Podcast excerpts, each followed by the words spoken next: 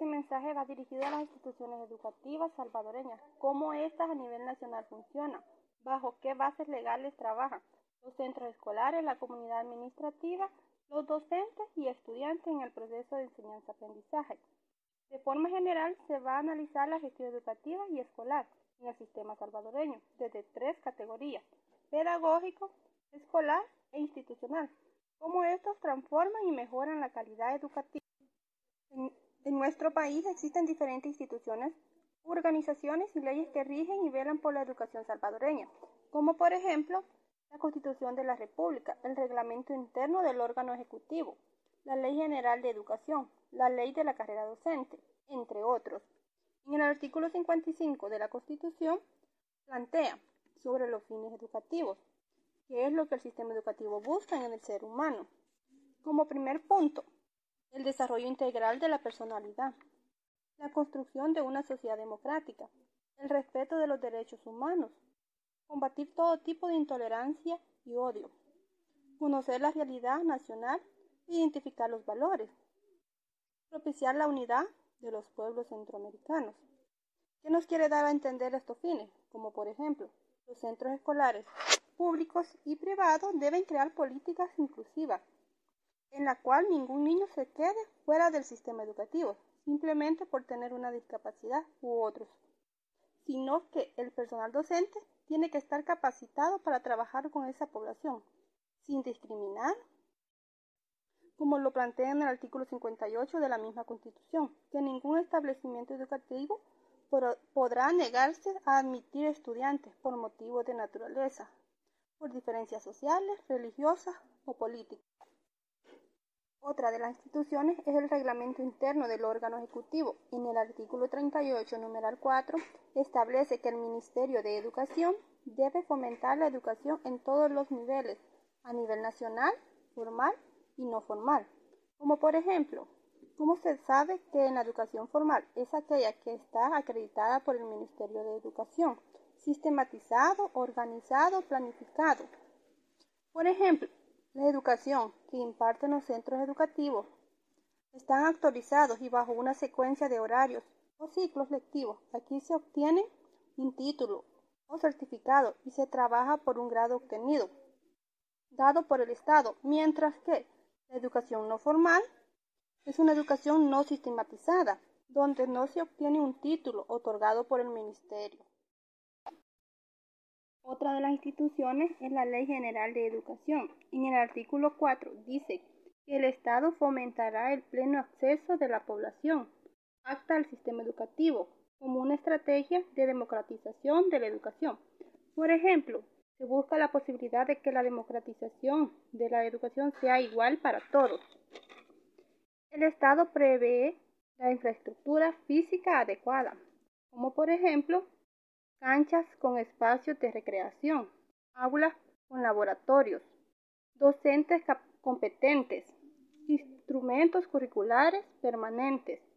Las instituciones educativas deben ofrecer otra forma de educación, como por ejemplo la educación flexible, educación acelerada, educación en línea, educación a distancia y programas como Edúcame.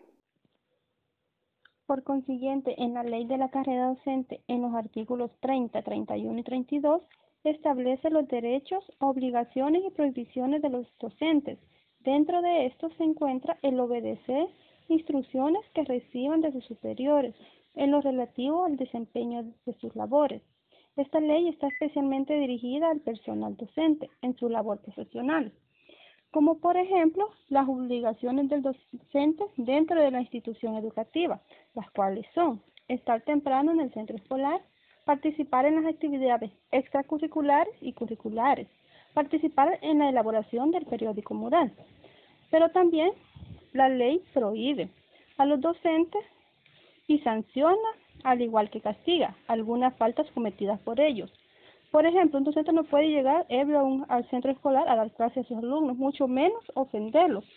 Del mismo modo, un maestro no puede llegar inadecuadamente vestido, ya sean maestras o maestros.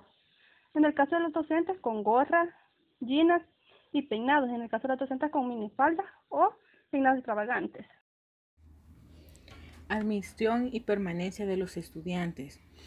En los centros educativos no se podrán excluir a ningún estudiante, ni por su condición étnica, religiosa, social, política, así tampoco a las madres solteras, como los estudiantes con estado de embarazo o los jóvenes con bajo rendimiento académico o los niños trabajadores o jóvenes con riesgo social.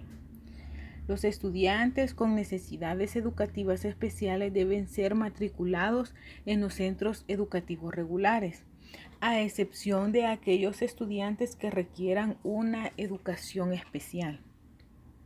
En el centro educativo deben de implementar estrategias de apoyo para garantizar el éxito académico de los estudiantes con condiciones especiales. Los estudiantes con documentos académicos incompletos procesos judiciales con expedientes disciplinarios negativos y otros procesos especiales deben ser admitidos con el seguimiento adecuado para cada caso, determinando por el director con el apoyo del equipo de gestión. El proceso de matrícula debe ser planificado y comunicado a la comunidad educativa en general organizándolo el director o el CDE con el proceso que se deberá considerar como mínimo, en primer lugar, la organización de la matrícula. Segundo, la comunicación a la comunidad educativa de la fecha y la hora y qué procedimientos se deben de seguir. Y como tercer lugar, la elaboración de la logística para su ejecución. El procedimiento de la matrícula debe de incluir que la elaboración del expediente del estudiante debe de tener como documentos la partida de nacimiento, el certificado del año que ha cursado, o sea, el grado anterior, que se debe de identificar con el número de identificación de estudiante, o sea, el NIE, y la fecha de matrícula, que deberá ser publicada a la comunidad educativa. Si hablamos de la educación parvularia, tenemos tres secciones que deberán de ser matriculados los niños que han cumplido cuatro años en la sección 1, niños con 5 años cumplido en la sección 2 y los niños con 6 años cumplido en la sección 3. El criterio pedagógico estará determinado por el equipo pedagógico del centro educativo, con base, en primer lugar, a las habilidades del estudiante que tenga para comunicarse de forma clara y espontánea. En segundo, habilidades en lectoescritura. Tercero, dominio de la, de la psicomotricidad fina. Cuatro, dominio de conceptos básicos sobre la ubicación del espacio, tiempo, creatividad y construcción de figuras.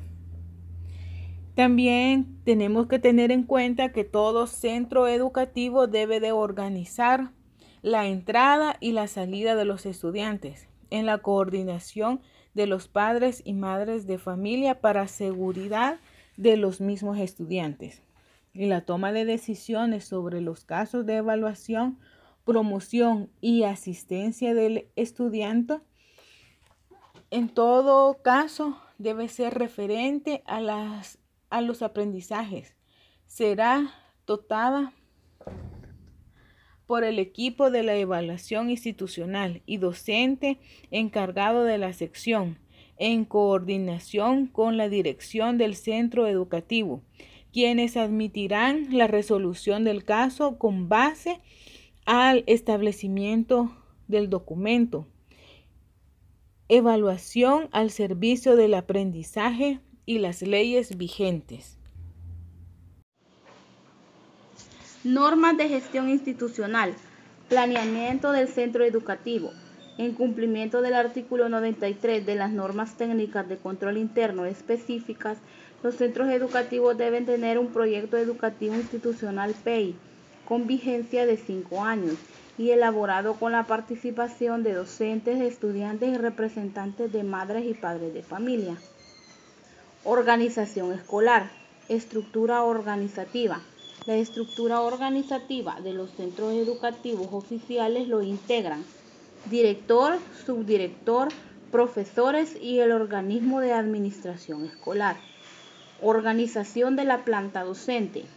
El director debe organizar anualmente la planta de personal docente asignando grados, secciones y la carga horaria semanal. Organización docente. El director debe organizar el consejo de profesores y programar las reuniones que la realizará durante el año. El consejo de profesores debe cumplir las atribuciones siguientes. Velar por los intereses y necesidades del sector docente. Acordar normas de convivencia como sector para ser integradas en el reglamento escolar. Organización estudiantil. Se establece la participación estudiantil a partir del cuarto grado en los niveles de educación básica y educación media. La participación del estudiantado se organizará por medio de dos figuras. Uno, el consejo de alumno que está integrado por todos los presidentes de los diferentes grados y dos, el gobierno estudiantil que está conformado por estudiantes de cuarto a noveno grado de educación media electos democráticamente por votación directa. Organización de madres y padres. Las madres y padres de familia deben estar organizados en comités de desarrollo educativo para fomentar su participación en las actividades planificadas en el Plan Escolar Anual PEA. Normas de convivencia escolar. La institución educativa debe tener un reglamento escolar que contenga los derechos y obligaciones de estudiantes, director, docentes, madre y padre de familia. Además del reglamento escolar, los centros educativos deben contar con el manual de convivencia escolar. Este se elabora como lo establece el paso a paso para elaborar el manual de convivencia escolar. Horarios y jornadas. Horario para el director único sin grado a su cargo. El director único que atiende una sola jornada trabajará 30 horas semanales. El director único que atiende dos o tres jornadas trabajará 40 horas semanales, distribuidas proporcionalmente entre las jornadas que atiende. Horarios para los docentes. Jornada matutina de 7 a.m. a 12 del mediodía. Jornada vespertina de 1 p.m. a 6 p.m. Jornada nocturna de 6 pm a 8.50. Horario de estudiantes, educación parvularia. Jornada matutina de 8 am a 11.30 am. Jornada vespertina de 1.30 pm a 5 pm. Educación media. Los horarios establecidos para los estudiantes son jornada matutina de 7 y 15 am a 12 del mediodía.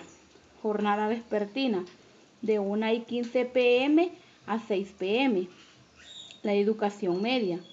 La jornada lectiva de los estudiantes de educación media será de 40 horas clases semanales para el bachillerato general y para el bachillerato técnico vocacional 44 horas clase. Secciones. Las secciones se deben organizar tomando como base un mínimo de 28 y máximo de 45 estudiantes. Se consideran casos especiales aquellos donde se cumple con el mínimo de estudiantes, a la matrícula exenta, la capacidad instalada de sección de clases, en cuyos casos la dirección del centro educativo deberá informar por escrito a la respectiva dirección departamental. Admisión y permanencia de estudiante. Los centros educativos no podrán excluir de matrícula escolar a estudiantes por su condición étnica, religiosa, social y política, así como tampoco a madres solteras, mujeres en estado de embarazo y estudiantes con bajo rendimiento académico, niños trabajadores o jóvenes en riesgo social. También estudiantes con problemas judiciales no se puede negar el estudio de acuerdo a lo establecido en los artículos 90 al 97 del Reglamento General de Educación Media.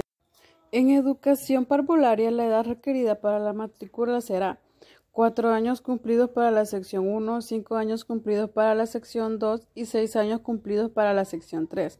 En educación básica, la edad requerida para matricular a un estudiante en el primer grado es de seis años, cumplidos al momento de la matrícula, siempre y cuando muestre madurez y actitud apropiada de acuerdo a los criterios y mecanismos de evaluación establecidos por el Ministerio de Educación. Reforma al inciso segundo del artículo 20 de la Ley de Educación. Espacios escolares. Las aulas deben de tener suficiente ventilación e iluminación, seguridad y limpieza, mobiliario y equipo ordenado y organizados con base en la metodología utilizada por el docente así como cumplir con los lineamientos emitidos por la Dirección Nacional de la Infraestructura Educativa del Ministerio Educativo. El centro educativo debe considerar un plan de mantenimiento preventivo y un plan de protección escolar. Así como también en los cafetines escolares se debe de vender solamente alimentos nutritivos que no dañen la salud de nuestros alumnos. El aseo y limpieza del centro educativo. Los centros educativos deben de permanecer limpios durante las jornadas de trabajo. Se deberá de implementar una estrategia en donde todos los alumnos deben colaborar para tener siempre limpio nuestro centro educativo.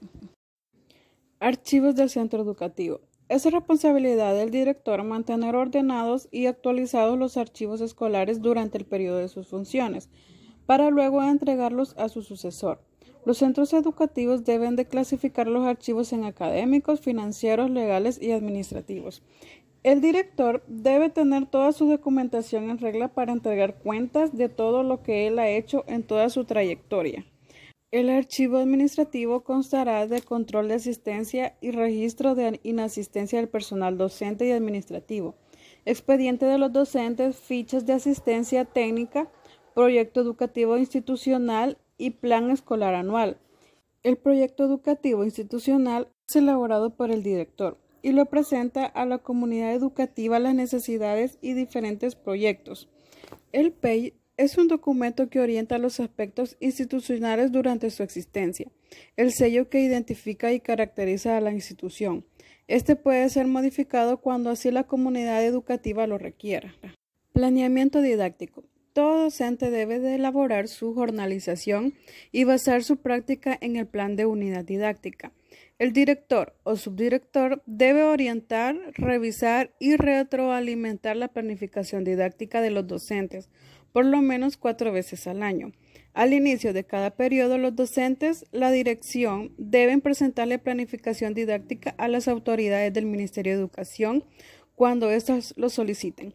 Por ejemplo, en cada escuela, se ponen los mismos profesores a que ellos estén evaluando a sus otros compañeros para ver si en verdad están ellos están llevando a cabo su planificación. El docente debe de realizar sus planificaciones de acuerdo a las necesidades de sus estudiantes. Por eso es importante conocer el contexto de cada uno de ellos para adaptar nuestras estrategias y evaluaciones a cada uno de ellos las estrategias para la educación inclusiva y responder a las necesidades y características psicológicas y especiales de los estudiantes, tales como educación acelerada, aulas de apoyo, refuerzo académico y otras. También podemos incluir en poner los alumnos que son más aplicados para que ellos ayuden a sus compañeritos a entender un tema que les ha sido difícil de resolver. Cumplimiento de los planes de estudio. Equilibrar los planes y programas de estudio. Tener en cuenta la jornada diaria de cada nivel de estudio, ejemplo de parvularia, educación básica, educación media. El cumplimiento del plan de estudio es de carácter obligatorio y por consiguiente cualquier otra iniciativa de enseñanza deberá de respetar dicho plan. La movilidad horizontal está relacionado con el traslado de estudiante de un bachillerato a otro. Según la Ley General de Educación, establece que podrá darse únicamente para el estudiante que después de aprobar el primer año de bachillerato técnico vocacional desea cambiarse al bachillerato general. Ejemplo, si un estudiante de bachillerato técnico que por causa justificada, como migración o porque su vida corre peligro, solicita el traslado del bachillerato técnico vocacional al bachillerato general, según lo que dice la Ley General de Educación, se le debe ser otorgada esa petición. La práctica profesional. La implementación de la práctica profesional es responsabilidad del coordinador y los docentes del área técnica. Esta práctica se desarrolla en tercer año de bachillerato técnico y tiene dos momentos, para la práctica profesional en el aula y la práctica en centros de trabajo. El servicio social estudiantil se realiza en el primer o segundo año de estudios por medio de un proyecto que se desarrolla como mínimo 150 horas de 60 minutos por estudiante. La mayoría de nosotros tenemos conocimiento porque cuando cursamos primer año de bachillerato o segundo año de bachillerato tuvimos que realizar este servicio social.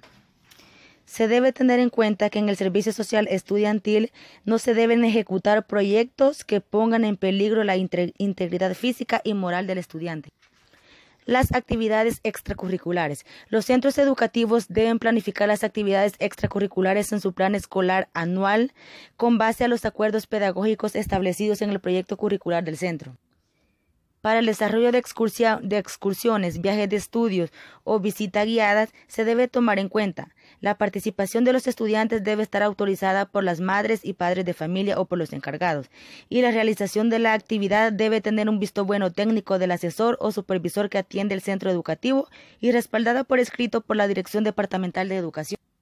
La actividad debe tener fines educativos y para ello los estudiantes que no puedan asistir por razones justificadas es obligación del docente encargado propiciar actividades compensatorias o equivalentes las actividades cívicas. En todos los centros oficiales se celebrarán y se organizarán los lunes cívicos.